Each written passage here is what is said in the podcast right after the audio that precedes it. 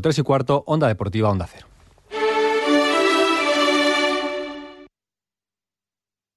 Onda Cero, Extremadura.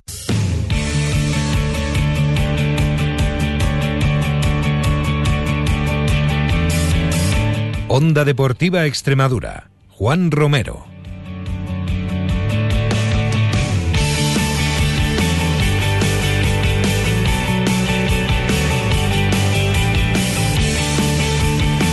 Hola a todos, muy buenas tardes, bienvenidos a Onda Cero Extremadura, bienvenidos a Onda Deportiva. Martes 21 de febrero, día en el que vuelve la Champions. Turno para el Atlético de Madrid en Alemania frente al Bayer Leverkusen. Aquí, en el deporte extremeño, pues simplemente toca repasar lo que ha ocurrido en la tercera extremeña, que ha sido muy bueno y muy interesante. Para ello, contaremos, como siempre, con la ayuda de nuestro amigo y compañero, el profe don Faustino Bueno Tinín. Así que no perdemos ni un segundo más. El protagonismo para él, como siempre, en el día de hoy, arranca un día más en Onda Cero, Extremadura, Onda Deportiva.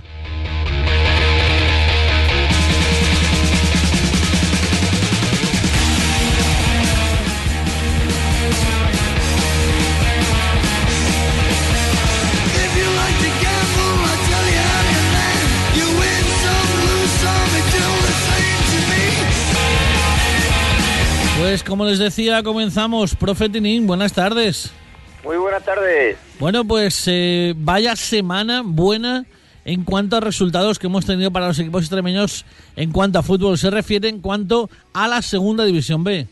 Genial, genial. La primera jornada que, que tenemos, un, yo diría que una alegría total, ¿no?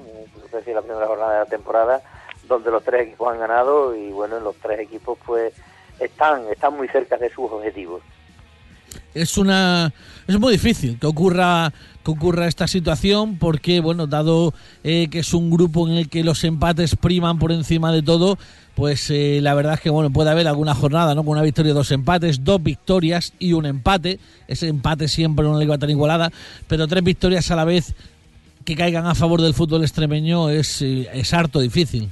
Estamos en segunda vez y es muy complicado Juan. Yo te puedo asegurar yo he estado ahí y esto es complicadísimo. Con ganar tres equipos eh, a la vez los tres partidos es, vamos, súper complicado. Un Mérida ante un Marbella que, bueno, el Marbella estaba ahí muy arriba y, bueno, pero genial, genial lo está haciendo el Mérida, eh, marcando tres goles y, y no consiguiendo que, que le marquen y, bueno, y ahí está tan cerquita ya que está a un punto de la de esa cuarta plaza, ¿no? Yo creo que muy buena trayectoria la última de, del Mérida.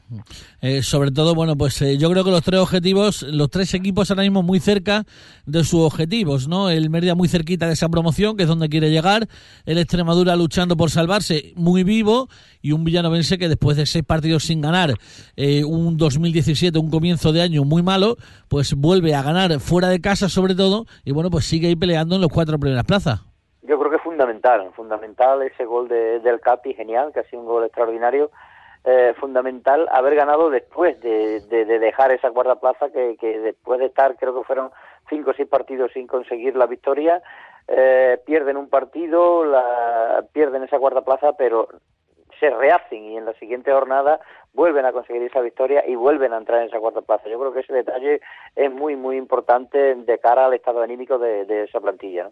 Después, sobre todo, bueno, eh, eh, por primera vez esta temporada ganamos los tres. Esperemos que sean más y puede ser, porque la semana que viene hay partidos propicios para que se repita Extremadura Ejido, eh, Villanovense Mancha Real y Jaén Mérida. En principio, bueno, eh, son rivales de la parte de abajo que al final son los que más pelean, los que más difícil te lo van a poner, pero ¿por qué no repetirlo de nuevo?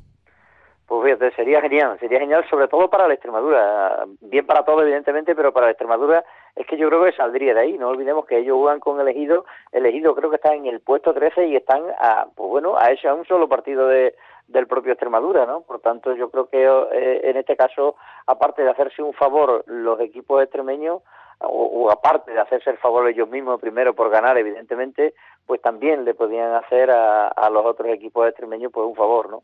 Por tanto, creo que es una jugada muy interesante eh, que bueno, que yo creo que, que, puede dar un vuelco a la clasificación muy, muy, muy importante. En cuanto a la tercera división, Bueno, pues lo más sorprendente imagino que será ese empate del Badajoz en Naval Moral que hace que el cacereño se ponga ya 5 más 1.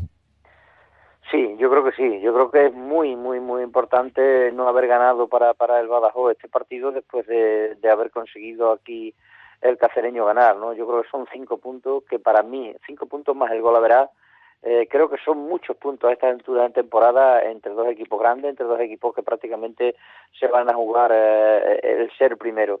Cierto que este año cualquier equipo te puede restar puntos, porque no olvidemos que hace tres, cuatro jornadas el cacereño, por ejemplo, perdió en campo de Pueblo Nuevo, que fíjate dónde está el Pueblo Nuevo este año y sin embargo perdió ahí pero bueno, yo sigo insistiendo que la regularidad que deben tener dos equipos que quieren ser campeones, a estas alturas, seis puntos prácticamente, creo que son muchos puntos. Eh, ¿Crees que si el Badajoz no sumara tres puntos este fin de semana frente al Plasencia en el vivero, podría correr peligro el puesto de Agustín Izquierdo? Bueno, pues posible, no es posible porque, bueno, tú sabes que el Badajoz para mí tiene un gran equipo, eh, es cierto que ha habido vaivenes desde el principio de temporada entre, entre Cacereño y Badajoz, uno primero y otro eh, por encima. Ha habido una diferencia, creo que hasta siete puntos, y luego se ha cortado inmediatamente por el hecho de que yo te, decía, de que cualquier equipo este año puede quitarle puntos a esos equipos primeros, pero evidentemente yo creo que el Varapalo que se llevó el Badajoz con perder aquí 1-3 con la cantidad de gente que había en el vivero, creo que ha sido importante, ¿no? Y la reacción a nivel de público aquí en Badajoz, la verdad es que estaba un poquillo fastidiada. El cacereño, por su parte, sigue subiendo peldaños en el Tourmalet, ganaba en el vivero, ganaba la Zuaga, no sin problemas, con doblete de Kevin, y este fin de semana va nada más y nada menos que a Jerez. Sí, bueno, ahí también, pues imagínate que, que la semana que viene el Jerez, como compite también, puede ser un equipo después de perder este partido en campo del Calamonte, que, que, bueno, que de, nuevo puede volver a poner la distancia más cercana, ¿no? Por eso te digo que cada partido es muy importante, pero hoy día yo creo que, que el cacereño está compitiendo muy bien y es un equipo que anímicamente está ahora mismo muy fuerte. Por tanto, va a ser un partido, yo diría que muy bonito de ver y sobre todo muy táctico. ¿El mejor equipo de la tercera ahora mismo del Coria, ganando 0-4 en Santa Malia? Sin lugar a dudas. Yo creo que si sumamos las últimas ocho jornadas, creo que ahora mismo estaría el primero en esas ocho jornadas. ¿no? Yo creo que los de Miguelete están bueno, en un estado extraordinario y fíjate cómo ganan, no ganan por 0-1 ni en los últimos minutos de nada de eso, no, 0-4. Eh, tremendo me parece también eh, el hecho del, del Domenito. Perdía la pasada semana en Serra de Fuentes, empata esta semana en casa frente al Arroyo Acero y sigue manteniendo la cuarta plaza. Sí, igual que pasó también con, con Azuaga, estuvo bastantes partidos ahí perdiendo y también se mantuvo ahí muy arriba, ¿no? La verdad es que, que, bueno, esas cuatro plazas yo creo que están ahí, quitando, metiendo el Jerez, eh, Azuaga, Coria y Don Benito, pero bueno, el Don Benito últimamente la verdad es que está, está dando bastante facilidades al resto de equipos. En cuanto a su máximo perseguidor, Don Benito, el Jerez, como decía, perdía en Calamonte con gol de ñoño. Y sexto es el Azuaga que perdía, como decíamos, en Cáceres 2-1 con gol de Quique Roldán frente al cacereño. El Plasencia es séptimo después de remontar su partido frente a la Estrella con el tercer gol de Luis Mide penalti. Sí, bueno, ya hizo dos goles y bueno, estaba jugando últimamente poco, pero bueno, el que es goleador es goleador y, ahí está, ahí está el veterano Luimbi consiguiendo esos dos goles y haciendo un doblete y consiguiendo tres puntos muy importantes ante una Gigi que, que lo está haciendo bien pero que los resultados no la acompañan. Eh, por otro lado, tras el Plasencia, el Moralo que pataba cero frente al Badajoz, muy bien por el bien está haciendo también el, el equipo también de, Emilio Gil, una buena temporada, el equipo de Campo Arañuelo, el Calamonte que ganaba 1-0 al, eh, al, al Jerez y bueno, pues décimo en mitad de tabla con 34 puntos, vemos al Olivenza que bueno, pues eh, este fin de semana perdía 2-0 frente al Montijo. Sí, tanto, eh, tanto Moralo como, como Calamonte están haciendo muy buenas campañas, evidentemente, pero no olvidemos también eh, tanto Montijo como, como Olivenza, yo diría que dos equipos humildes de esta categoría, yo creo que están cubriendo sus objetivos. Un equipo que pude ver ese partido y fue un, un partido muy igualado, una primera parte del Montijo y una segunda del Olivenza, donde el portero Antonio del Montijo estuvo muy acertado y bueno, hizo que, que el Olivenza no, no pudiera marcar. Pero insisto, yo creo que son dos equipos, tanto Montijo como Olivenza, que tienen sus objetivos prácticamente cubiertos, eh, bueno, y siendo dos equipos, como te digo, bastante humildes en esta categoría. Mm. Eh, después de, del Olivenza, décimo es el Montijo, décimo primero, décimo segundo es el Amanecer, que perdía 2-1 en Almendralejo frente a la Extremadura con gol de Ray. Con gol de Ray y con gol de, de Pani creo que fue en el minuto 95, o sea creo que había dado el árbitro había dado cuatro y sin embargo hasta un minuto después de lo que dio Así es, Pani en el 95 ponía el 2-1 final. Efectivamente, por tanto, bueno, un muy buen triunfo para Extremadura evidentemente y los de Romero pues se fueron, bueno, con, con el sabor ahí agridulce de haber conseguido al menos un empate. Victoria importantísima de más de tres puntos del Valdivia frente al Fuente de Cantos con gol de Víctor Moriano. Buena victoria, yo diría, para los de Mendoza y que meten en muchos problemas a un Fuente de Cantos que este año la verdad que que le va a costar, le va a costar salir de ahí porque es un equipo que está consiguiendo malos resultados y bueno, y además también como, como pasó en este partido, o con un rival directo. Mm. Eh, después de, del Valdivia, la Extremadura, como digo, que ganaba 2-1 al amanecer, Santa Amalia, Pueblo Nuevo, y bueno, pues tenemos al Pueblo Nuevo, como digo, que empataba a cero frente al Dieter Zafra. Bueno, pues un empate entre dos que están ahí intentando salir, eh, el Zafra después de, de esa reestructuración que hubo con Hito, que está intentando salir. Es cierto que ha vuelto a sumar, pero por lo menos este punto le viene muy bien porque después de perder con el Plasencia eh, está haciendo, bueno, dirías con muchos altibajos, ¿no? Perdió, ganó primero con el Cacereño, luego después perdió con el Plasencia y ahora, bueno, pues consigue un buen empate que, que le sirve para para intentar salir de esa zona de abajo.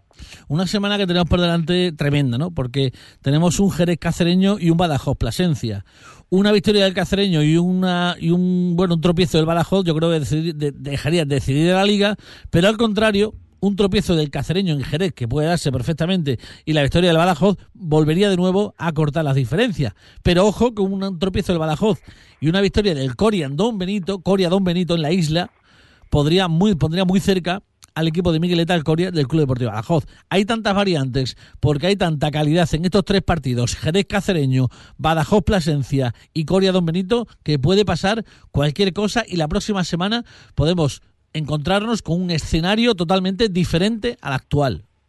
Seguro, seguro que puede ser así, ¿no? El fútbol es así de caprichoso y esto es, bueno, cada siete días y lo que tú dices, no olvidemos al Coria, imagínate que, que el Badajoz tuviese un tropiezo, el Coria volviese a ganar, seguro que estarían ahí muy, muy, muy cerquita y todo lo que nos hemos eh, dicho a lo largo de toda la temporada. Que ahora mismo es que hay cinco puntos entre Badajoz y Coria, o sea, ojo al tropiezo, ¿eh? Por eso te digo que es un tropiezo, imagínate, todo lo que estamos hablando de los dos equipos de, de las capitales que son los auténticos favoritos, imagínate, el Coria ahí podía dar un buen mordisco. Pero, como decimos, si el que tropieza es el cacereño y el Badajoz hace los deberes, al revés. La distancia se pondría a dos puntos tan solo a tres entre el líder y el segundo. Por lo tanto, yo creo que nos viene una semana preciosa por delante en cuanto a partidos de élite en tercera división, que solamente tenemos que disfrutar. Por último, rápidamente, eh, ¿qué le pasa al Deportivo Pacense? ¿Qué, es el último partido 2-1 frente a Santa Marta?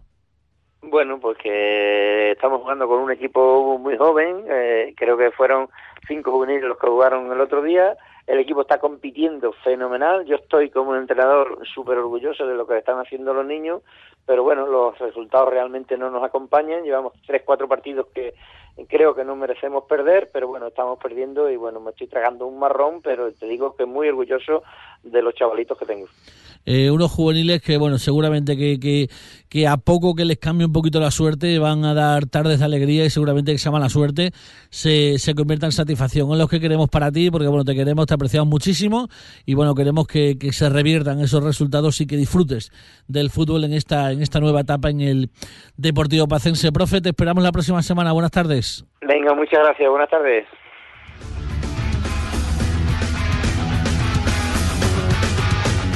Pues así llegamos al final del programa de hoy, no hay tiempo para más, volveremos mañana a partir de las 3 y cuarto de la tarde. Los mandos, como siempre, formidable Carlos Ledesma, les habló en